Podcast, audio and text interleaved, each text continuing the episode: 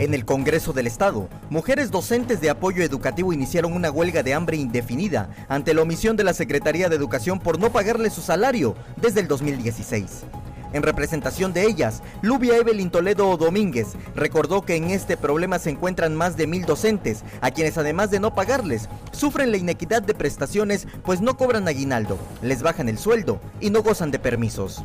Hemos buscado varias estancias, hemos estado en Secretaría desde principios de año y la verdad Secretaría se está lavando las manos. Primero nos había dicho que sí, que el recurso se los iba a dar a Hacienda para pagar y que nos iban a empezar a pagar en junio.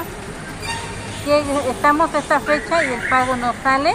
Recordó cuando en una de tantas manifestaciones frente a la Secretaría de Educación, la titular Rosaide Domínguez, en lugar de atenderlas, los intentó correr con violencia. El 9 de agosto se llega a Secretaría, que fue la última vez que nos fuimos y nos echan el carros encima, nos golpean, nos agreden física y verbalmente el personal de, de Secretaría. En el Congreso del Estado solicitaron hablar con la presidenta de la Comisión de Cultura y Educación, Iris Adriana Pavón, pero no ha habido respuesta.